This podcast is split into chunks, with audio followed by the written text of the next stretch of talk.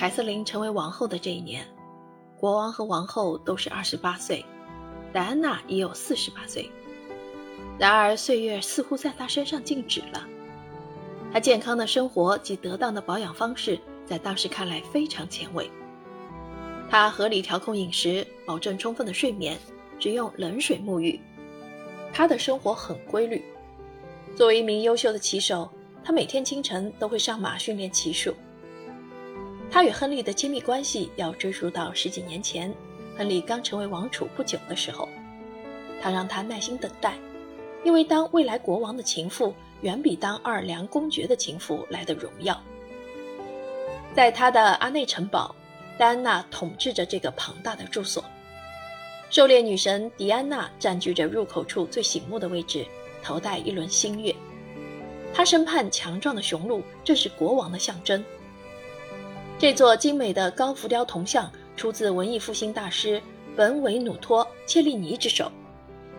文艺复兴推崇各种具有象征意义的符号，然而所有君王宅邸墙壁上的王室成员名字的首字母缩写图案，却与其象征意义背道而驰。两个大写的字母 D 交错缠绕在字母 H 之间，这是为了向戴安娜表达敬意吗？然而，我们也可以把它看成是凯瑟琳的两个 C。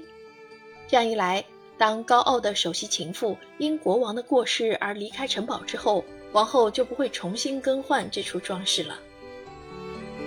亨利在重建阿内封地时表现得很慷慨大方。1547年，他又给戴安娜送了一份大礼——舍农索城堡，这是戴安娜日后非常喜爱的地方。旧时的波耶小城堡构造精巧，矗立在谢尔河畔。戴安娜想到了一个主意，建一座桥，将城堡与河的左岸衔接起来。菲利贝尔·德洛姆起草了施工草图。现今舍农索城堡的所有美丽与独特，都源自于这次改建。与此同时，戴安娜还建了一片雄伟壮丽的花园，以供休闲娱乐之用。在后来的日子里，这座桥又在凯瑟琳的命令下被扩建成一道长廊。凯瑟琳一直觊觎舍农索城堡，但她一直等到她的丈夫过世后，才把城堡占为己有。出于对自己身份地位的考虑，凯瑟琳没有展现对国王宠妃的敌意与憎恶，因为她深知这样除了会招惹她丈夫生气之外，毫无益处。这位美第奇家族的女子秉持着耐心。同时，他还有一个王牌，她是所有王子公主的母亲。王子公主们的童年基本上都是在布鲁瓦和昂布瓦斯度过的。小时候由米耶尔夫人抚养长大，一五五一年开始交由佛罗伦萨银行家的妻子安东尼·德·贡迪照顾。卡瑟琳完全信任这对夫妇，小王子、小公主们和这对夫妇生活直到十岁。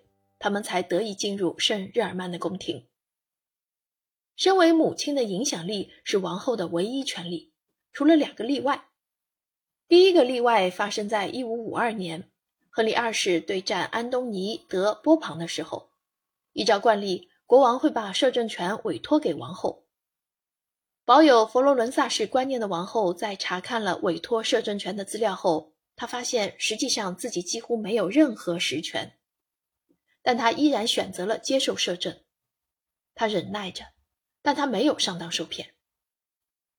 第二个例外更为严重，弗朗索瓦一世与神圣罗马帝国查理五世之间连绵不断的战火，一直延续到他们的儿子亨利二世与菲利二世。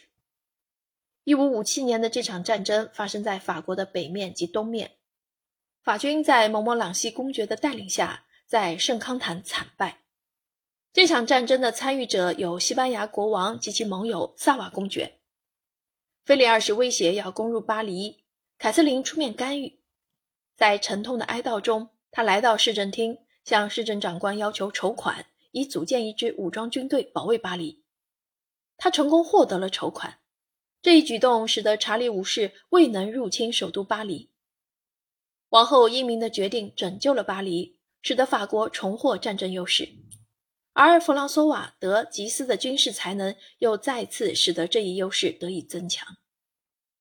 也就是在这个时候，亨利二世却突然与菲利二世签订了一个出人意料的卡托康布雷奇合约。凯瑟琳对此条约并不满意，至此，法国彻底放弃了路易十二和弗朗索瓦一世一直以来对意大利的野心。凯瑟琳认为战争的代价太过昂贵，因为对他来说，法国所获得的唯一好处是得到加莱及由凡尔登教区、图尔教区和梅斯教区组成的三主教区。意大利战争后，紧接着就迎来了宗教战争。